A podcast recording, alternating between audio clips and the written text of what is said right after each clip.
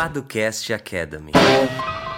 E tá começando mais um Paducast Academy. Aqui é o Henrique Paduan. E aqui é Lucas Seta. Boa, mais uma semana aqui. Para quem tá chegando agora, nesse belo episódio de podcast. Eu e Seta somos os fundadores da Paduan Seta e do Jurídico por Assinatura, que é uma plataforma que oferece proteção jurídica para startups e empresas de tecnologia. Então, se você quiser conhecer um pouquinho mais sobre o nosso modelo de negócio, como é que funciona, o que está incluso, quanto custa, é só entrar no link que vai estar tá aqui na descrição, muito simples, jurídico para startups.com ou jurídicoporassinatura.com e caso a pessoa fique com mais dúvidas, Seta, o que, que ela pode fazer? Ela pode agendar uma reunião online e gratuita com a gente, Henrique. Então é só entrar em paduanceta.com.br agenda ou no próprio site do Jurídico por Assinatura, você já tem lá o caminho para agendar também uma reunião conosco. E aí, é, enfim, a pessoa fica livre, né, Henrique? Ela pode tanto tirar alguma dúvida jurídica, quanto bater um papo com a gente, quanto tirar dúvidas sobre o jurídico por assinatura, como funciona e tal. É, nossa agenda foi, é e sempre será aberta. É algo que a gente preza bastante, uma forma da gente entregar um pouquinho para a comunidade, né, Henrique? O famoso Give First, é isso aí? Falei certo? Bonito. Obrigado. É, então, fica à vontade aí para agendar a reunião conosco. Estamos à disposição. Boa. E além disso, Seta, que nós acabamos esquecendo de falar no último episódio, nós voltamos com a iniciativa do Registra aí, né? Boa. Manda ver como é que funciona, Seta. Então, Henrique, a gente decidiu mais uma vez ajudar a comunidade com um pouquinho que a gente pode, né? Então, a Agenda Aberta é uma das formas que a gente consegue ajudar e também o Registra aí. É um projeto que a gente começou no ano passado e agora a gente está retomando. É bem simples. A cada mês a gente ajuda dois pequenos negócios a registrarem a sua marca no INPI. A gente já falou aqui uma série de vezes sobre a importância do registro da marca é, e a gente sabe que muitas vezes os negócios eles não têm a possibilidade, enfim, não conseguem registrar sua marca pelo motivo que for, e aí a gente está aqui para ajudar esses pequenos negócios a registrarem a sua marca. Então, você pode entrar lá no site, se inscrever, aí fica uma lista de espera, né, Henrique? Porque mais do que duas pessoas acabam solicitando seu registro, mas aos pouquinhos a gente consegue atender. É e ajudar um pouco esses negócios a se protegerem um pouco mais. O link é paduaceta.com barra registra traço aí, tá? A gente vai deixar aqui na descrição também, né, Henrique, para facilitar. Gente não tem muito mistério, paduaceta.com barra registra traço aí. Então, é, é isso aí, lá você preenche o formulário, participa e a gente está por aí. Expliquei bem, Henrique, como é o projeto? Excelente, ótimo. Não percam essa oportunidade, se você está com a sua marca aí dando bobeira, vai lá, se inscreve, que a gente te ajuda. Não só te ajuda, como a gente registra para você. Uh, no site também tem as outras informações do que está incluso ou não. Uh, e é isso. E para fechar, para a gente ir para o nosso episódio, Seta, uh, vale lembrar que está no ar aí o nosso o resultado do cenário jurídico das startups de 2020. Foi uma pesquisa que a gente fez de modo a entender um pouquinho como as startups têm se protegido, qual a relação delas com as assessorias jurídicas e ou advogados. Então, se quiser baixar o resultado para dar uma olhada, tem uns insights bem interessantes. É só clicar no link que vai estar aqui na descrição. Muito simples, jurídicodestartups.com. Baixa lá e também uh, já responde a de 2021 que já está no ar e vamos embora. Isso, e obrigado para todos que responderam, né, Henrique? Boa. O pessoal colaborou bastante, a pesquisa ficou bem legal, então obrigado a todo mundo. Boa. E hoje a gente vai falar sobre o que, Lucas Seton? Então, Henrique, hoje a gente vai falar sobre uma decisão aí do STF, né, do, do mês passado. Mês passado, para quem está no futuro ou para quem não sabe que mês estamos, né, seria fevereiro de 2021, né? Ainda a famigerada é, pandemia está rolando solto. Mas, enfim, a gente teve uma decisão, Henrique, que falou sobre a tributação de software. É um assunto que vem se enrolando há muito tempo, né? Há muitos anos a gente já ouve falar sobre isso. É, será que incide ICMS ou ISS sobre o software? Né? Muito relevante, principalmente para o nosso público, que no geral são grandes criadores e desenvolvedores de programas de computador ou softwares, e então é uma decisão que influencia bastante no mercado da tecnologia e de startups como um todo. Então a gente vai comentar um pouquinho sobre essa decisão e um pouquinho sobre também o futuro, o que, que acontece agora, né? O que, que ela afeta no meu negócio. É isso. Boa, bora pro episódio.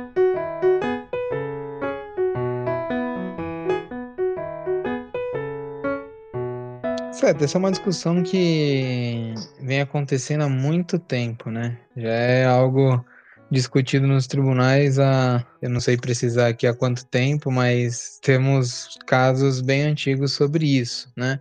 Uh, talvez até num momento em que essa discussão fosse mais evidente do que atualmente. Acho que mesmo sem a, sem a decisão do STF, a gente já tinha um encaminhamento de, de como o Estado Estado aqui, pensando no poder público, vem tributando os softwares, né? Uh, vale dar um panorama aí geral, Seta, de quais eram as correntes, uh, o que, que a galera tava discutindo ali de fato, né? É, isso aí vem de tempo já, né? E, e assim, basicamente a gente tinha uma briga entre Estado e município, né? E que cada um se achava no direito de tributar o software. Um porque entendia que era devido ao ICMS, no caso do Estado, porque o software era uma mercadoria como qualquer outra. Então, no momento da comercialização do software, que seria uma mercadoria, você tem a incidência desse tributo. Ou, no caso do município, que defendia a tese de que não, o software ele não é uma mercadoria, mas sim um serviço. E como tal, eu vou cobrar aqui o ISS devido. É, e aí o problema se, se instaura, Henrique, porque você tem essa briga entre esses dois entes, e no meio você tem ali o empreendedor, que muitas vezes era cobrado é, de forma é, duplicada, então você tinha ali uma experiência de uma bitributação, às vezes ele pagava o ISS, mas vinha o Estado e cobrava o ICMS, ele era bitributado, ele tinha que tentar resolver isso, ou então ele ficava na dúvida de como fazer, ou então tinha um que era mais benéfico para ele e ele ia por esse caminho, é, enfim, aí naturalmente quando você tem duas pessoas cobrando por uma coisa, você tem uma série de brigas que vem em consequência disso. É, e aí tinha até uma corrente, Henrique, que era, era o que a gente tinha assim, de mais evidente sobre a tributação do software, que era uma divisão entre o software personalizado e o software que era chamado de prateleira, tá? Então vamos pensar aqui é, num software como o Microsoft Office. Né? Antigamente era mais comum, e o pessoal vai recordar, que a gente podia ir lá na, na livraria ou numa loja qualquer e você tinha lá o, o Microsoft Office para você comprar. Você comprava. Ou, ou, então ali no centro, né, Seta? Na ou então no centro. Isso, para quem mora no Rio, no centro do Rio ali, tem um pessoal que botava ali uma canguinha no chão, você tinha o Microsoft Office. Mas é, é isso. Então, você tinha lá aquele produto que ele era igual para todo mundo, né? É, é um, um, conceito quase que de escala que a gente tinha na época, né? Pensando aqui. Mas a ideia era que aquele software ele, ele não mudava. Você não personalizava ele de acordo com o cliente. Ele era um software, um editor de texto, de planilhas, etc. E que era igual para todo mundo e todo mundo utilizava, ia lá por isso que de prateleira, né? O nome faz sentido e deixa bem claro o que, que o pessoal pensava a respeito. É, e por outro lado, a gente tinha, e aí, só, só para completar o raciocínio, a ideia era, se o software é de prateleira, como esse que eu falei, o Microsoft Office, aí faz sentido você cobrar o ICMS, que no caso ele seria como uma mercadoria ali, que tá, você está tendo uma compra e venda dessa mercadoria, e por isso você teria incidência de ICMS, era o que se entendia. Por outro lado, você tinha os softwares que eram mais personalizados. Então você contrata ali uma empresa de software, ela cria especificamente para você um software personalizado para você gerenciar as contas da sua empresa, por exemplo, né? Ou ela pega um software que está ali mais ou menos. Aí você tinha vários debates também, né? Porque tem softwares que estão prontos, mas que são um pouquinho personalizados. Aí você tinha uma linha tênue ali que era difícil de, de, de entender também e também gerava confusão. Mas o, o, o certo é, você tem um software ali que é personalizado. Vamos pensar no, o exemplo mais fácil de entender que é esse que eu falei. Contratou uma empresa de software, ela criou ali para sua empresa ali um, um, programa de computador que é, é totalmente personalizado para te ajudar na gestão de contas. E aí, por isso, se vinculava esse software personalizado a uma prestação de serviços e por isso incidia ali o ISS e não o ICMS, tá? Então, é, era muito do que a gente tinha. Isso mudou, né, Henrique, com essa decisão, para a gente também não ficar muito no passado, mas isso já adianto que mudou com essa decisão, é, agora de fevereiro de 2021, né, é importante falar, porque isso pode talvez mudar no futuro, nunca se sabe, mas é, a gente ainda tem alguém que defende isso, né? Henrique Gilmar Mendes vem aí defendendo essa mesma tese até hoje, só que ele acabou perdendo e quem venceu essa grande briga foram os municípios ou foi o ISS e hoje entende-se que é software, você tem que tributar com ISS e não ICMS, né? Só ia colocar uma questão Pensando agora nessa questão de software de prateleira que você pode fazer em massa, E aquilo que a gente estava conversando antes, cara, num modelo de SaaS em que você tem um software em massa, só que agora você não tem uma troca de uma mercadoria de fato, né? Que seria meio que o, o CD ali ou algo do tipo, talvez essa questão tenha caído por terra, né? Que é o que a gente falou no começo do, do episódio, que talvez o mercado avançou, nem faça mais sentido essa questão. Ficou mais evidente ainda que se trata de um serviço, né?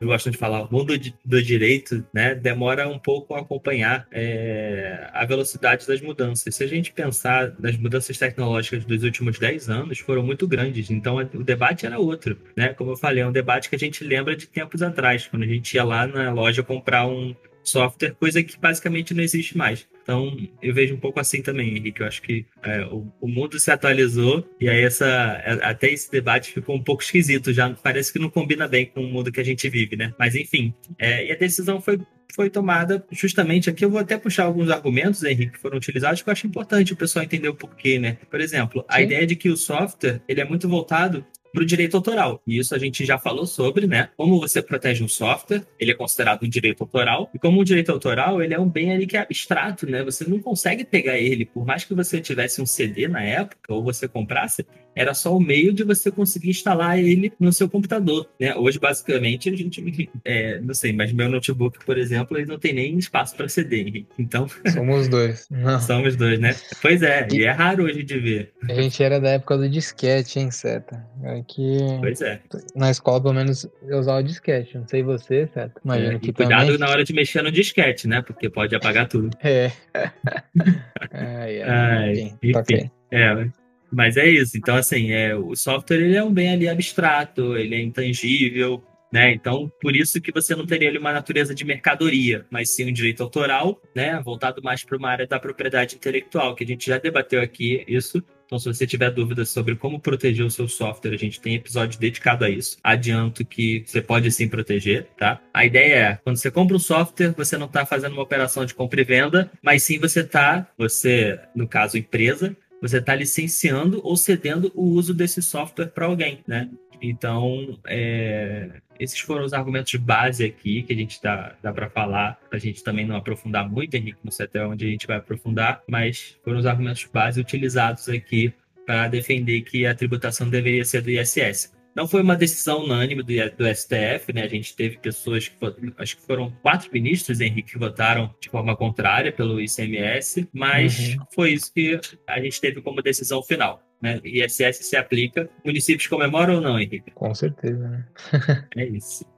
É, é isso. É... E... Aí a gente entra na parte que é mais relevante porque tem efeitos concretos, né? É, no uhum. caso, ah, beleza, decidiu aí que incide ISS, mas e a pessoa que pagou ICMS? Ou a pessoa que não pagou nenhum dos dois? Ou, sei lá, né? Eu tenho uma cobrança aqui do, do Estado, mas eu sempre paguei o ISS. O que eu faço agora, né? Eu acho que esse é o ponto. E aí a gente vai entrar na questão Saiu a decisão no dia 18 e no dia 24 o STF decidiu pela modulação dos efeitos da decisão. E modulação, para quem não está muito habituado a essas questões aí jurídicas do STF, nada mais é do que você definir como é que os efeitos daquela decisão vão se dar, né? Porque os efeitos podem ser do passado, podem ser só a partir de agora, podem ser só daqui a algum tempo, né? Então você modula esses efeitos ah, tem uma porrada de processos rolando nas instâncias inferiores sobre esse tema.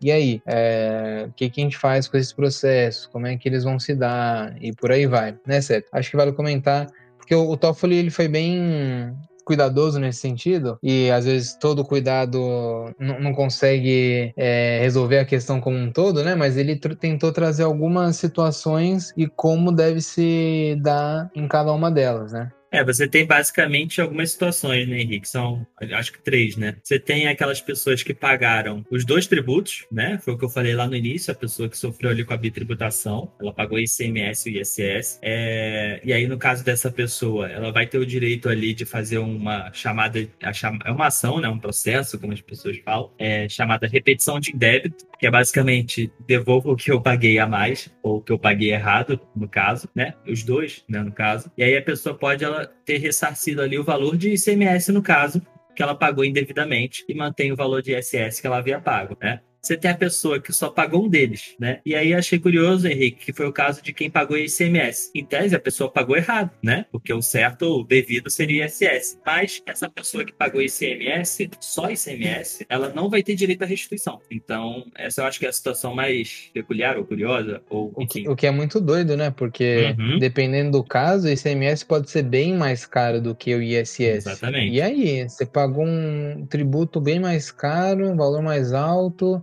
que você não deveria ter pago e não pode pedir o ressarcimento? Meio pois é. estranho é. essa parte. Pois é, exatamente. Então é basicamente eles falando, sim, você pagou errado, e conviva com isso. É, no caso dessa pessoa que pagou ICMS, o município não pode vir cobrar o ISS, mesmo que seja devido, né? Então é meio que assim, ó, morreu aqui, segue adiante, é, e a partir de agora você começa a pagar ISS. Beleza. É, você tem as pessoas que pagaram só ISS, né? No caso dessas pessoas, elas pagaram o tributo correto. Você pode ter ali só uma verificação se pagou o tributo, é, o valor certo ou não, mas isso é uma verificação que já tem no geral, mas ela pagou o tributo correto. E, obviamente, o Estado não pode vir cobrar o ICMS, até porque ele não é devido, que foi o que a decisão disse. É... E você tem a, a, situação das pessoas, Henrique, que, não recolheram nenhum nem outro, né? É... Bem. Esse se deu bem, né? No caso, quem vai poder cobrar? Só o município pode cobrar o ISS, né? O estado não pode cobrar porque o ICMS não é devido, só que